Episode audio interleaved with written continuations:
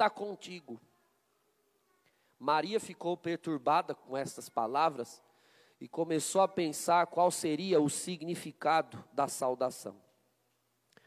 O anjo então disse-lhe: Não tenhas medo, Maria, porque encontraste graça diante de Deus. Eis que conceberás e darás à luz um filho, a quem porás o nome de Jesus. Ele será grande, será chamado Filho do Altíssimo. E o Senhor Deus lhe dará o trono de seu pai Davi. Ele reinará para sempre sobre os descendentes de Jacó, e o seu reino não terá fim. Maria perguntou ao anjo: Como acontecerá isso, se eu não conheço homem algum? O anjo respondeu: O Espírito virá sobre ti, e o poder do Altíssimo te cobrirá com sua sombra. Por isso, o menino que vai nascer será chamado Santo, Filho de Deus. Também Isabel, tua parenta, concebeu um filho na velhice. Este já é o sexto mês daquela que era considerada estéril, porque para Deus nada é impossível. Maria então disse: Eis aqui a serva do Senhor, faça-se em mim segundo a tua palavra e o anjo retirou-se. Palavra da salvação. Louvado seja nosso Senhor Jesus Cristo. Uma palavra breve, mas que vem do coração de Deus e da revelação do Espírito Santo. Irmãos, na primeira leitura, Isaías 7, veio o profeta e diz assim ao rei Acás: Rei, pede um sinal. Veja, Acás era um rei bastante ímpio. Era um rei bem imprestável, essa que era a verdade, um rei pagão. Um homem bem lazarento, sabe? Um homem bem. E a, a esposa era pior ainda, era uma bruxa, a Jezabel. Quando você quer ofender alguém, mas quer ser bíblico, chame de Jezabel. É um palavrão. E Acas também. Acas era um homem dado aos feiticeiros. Acas era um homem que recorria a cultos pagãos. Dava portas abertas aos pagãos. Tanto que a esposa tinha 450 profetas de Baal a serviço dela. A esposa. Vivia atrás de sinais, vivia atrás de magias. Mas não buscava a Deus, buscava os deuses que dessem isso a ele. Então o profeta, cheio do Espírito Santo, vai à casa e diz: pede um sinal para o Deus de Israel. E Acais dá uma resposta cínica. Nós sempre ouvimos esse texto, e, e, e, ao ouvir esse texto, nós achamos que Acais é um Deus zeloso. Né? Ele diz: Não, longe de mim tentar o Senhor teu Deus. Mas é muito cínico mesmo. Você vive atrás de sinal, seu macumbeiro. E agora, Deus está mandando você pedir um sinal para Ele, e você quer dar uma de zeloso é a típica pessoa a que Jesus se refere em Mateus 6. A pessoa que coa um mosquito, mas engole um camelo. É zelosa com uma coisa e com o que é essencial não é. Mas aí o profeta diz: não precisa você pedir, Deus vai dar um sinal. Deus vai dar, porque Ele quer dar um sinal e Ele quer mostrar que Ele é Deus verdadeiro. Eu senti de começar a pregar pela primeira leitura. Porque alguém entrou hoje assim dizendo: se Deus está aqui, eu preciso de um sinal. O Senhor fala: o sinal quem vai dar sou eu. E eu vou dar do meu jeito, mas a hora que eu der, vai ser para tu não duvidar nunca mais do meu poder. Glória ao Senhor. Pois bem, irmãos, nós estamos na preparação imediata para o Natal do Senhor. Uma festa importante para nós. Essa preparação imediata, ela começa todo ano, no dia 17 de dezembro. Cada dia a liturgia vai mostrando um personagem que tem a ver com o mistério da encarnação de Deus, para nós tirarmos lição. Anteontem foi São José, por exemplo. Ontem foi Zacarias. Hoje a própria Virgem Maria. E o Senhor mandou a Virgem Maria no Evangelho de hoje porque tem alguém aqui que precisa se reconciliar com ela. Colocar ideias na sua cabeça, mas hoje o Espírito Santo vai te libertar das falsas ideias. A mãe do Senhor é tua mãe também. Glória a Jesus. Veja bem aqui, irmãos. Vamos estudar um pouco desse texto. Virgem Maria era prometida em casamento a São José. Nós temos uma ideia de casamento como sendo uma celebração pontual, não é uma festa ou uma cerimônia, um rito em especial, a partir do qual a pessoa está casada. Antes daquilo, não.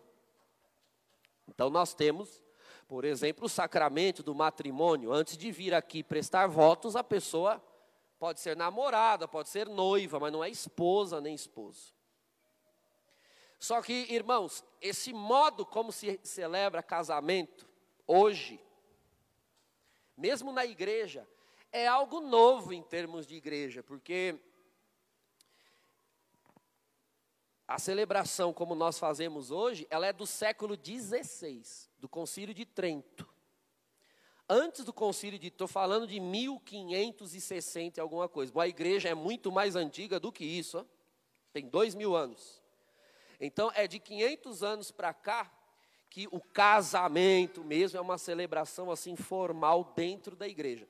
Antes do Concílio de Trento, qualquer celebração pública de consentimento de amor entre o casal já era considerado casamento. Então você fazia uma festa numa aldeia ou com a sua família e o casal prestava votos, consentimento, aquilo era matrimônio para nós católicos. Só que, claro, isso começou a dar problema, né? Imagine alguns homens que trabalhavam viajando ou andando, começaram a ter duas, três, quatro esposas, cada uma num canto. Então a igreja criou a disciplina do sacramento, não o sacramento, porque o sacramento quem instituiu foi Jesus, mas a disciplina, o modo como nós celebramos hoje.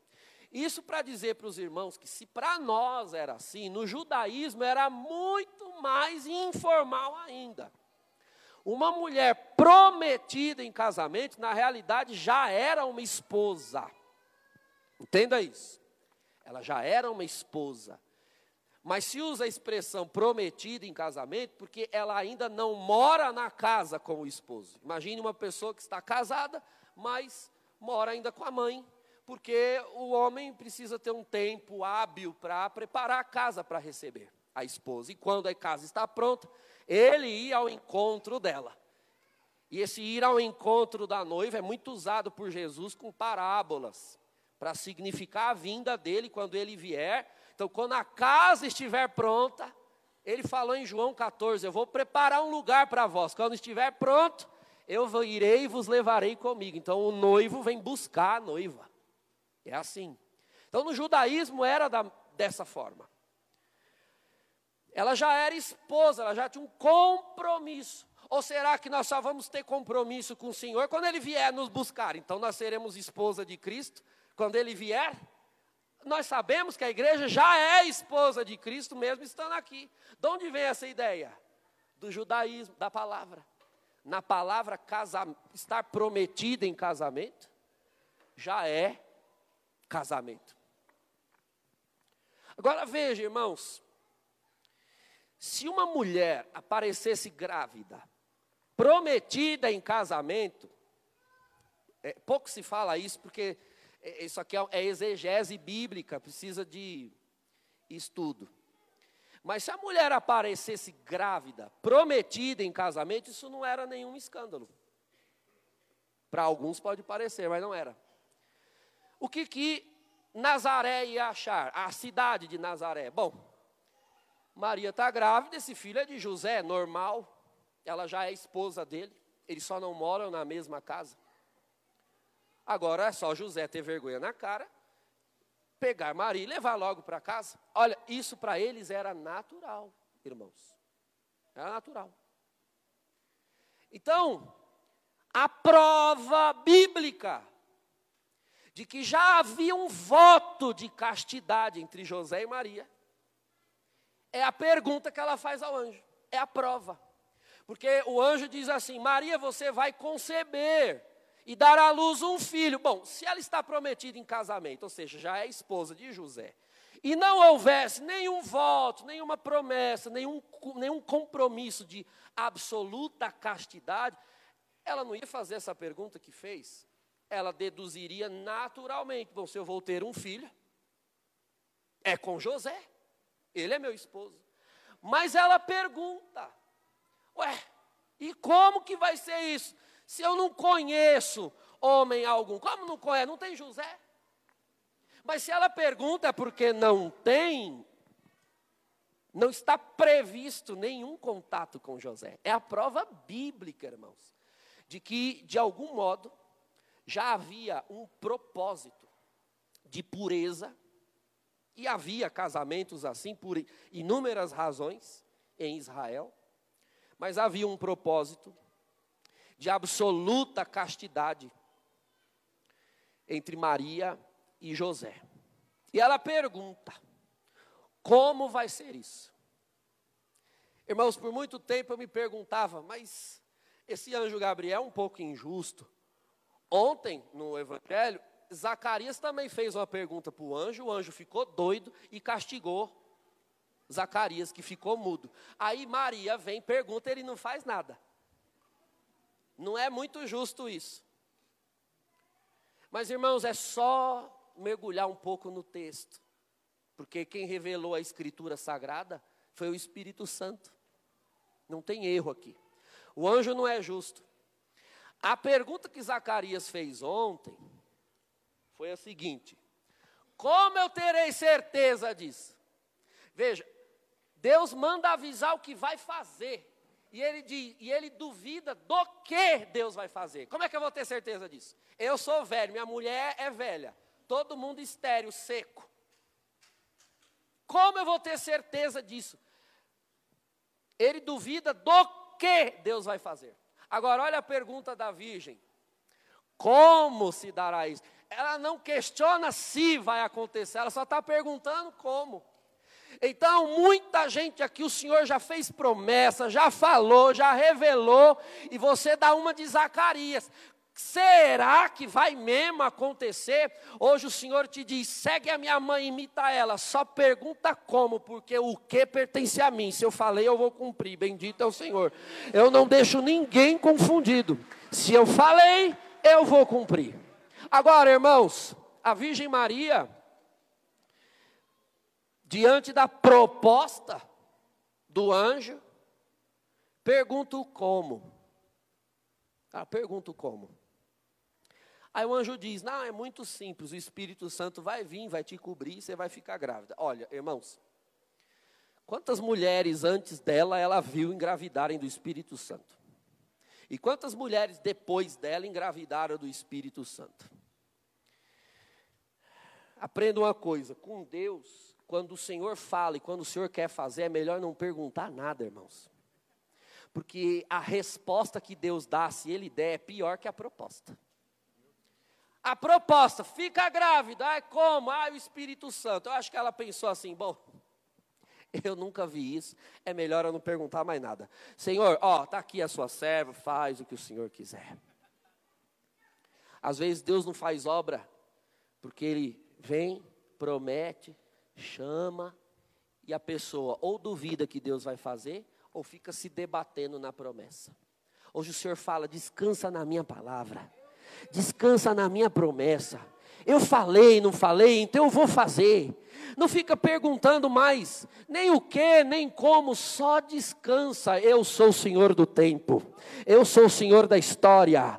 O poder a mim pertence, a glória a mim pertence, a providência a mim pertence. Pode dar glória se você crê. O poder a mim pertence, a vida a mim pertence, e eu vou fazer, e eu vou cumprir, e eu vou alegrar a tua alma e eu vou levantar a tua alma. Você crê em profecia, recebe a palavra, não vai sair daqui do mesmo jeito. Levanta a tua cabeça. Eu sei que te humilharam, eu sei que te xingaram, eu sei que te pisaram. Hoje a minha palavra te levanta, hoje a minha palavra honra você, hoje a minha palavra recupera o teu chamado. Está duvidando se eu chamei ou não?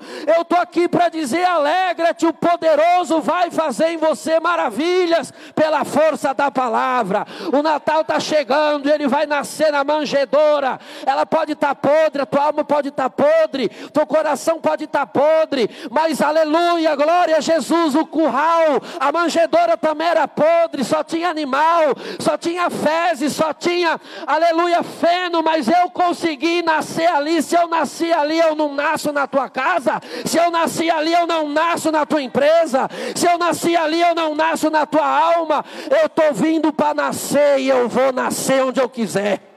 Aleluia, Jesus Cristo Nazareno.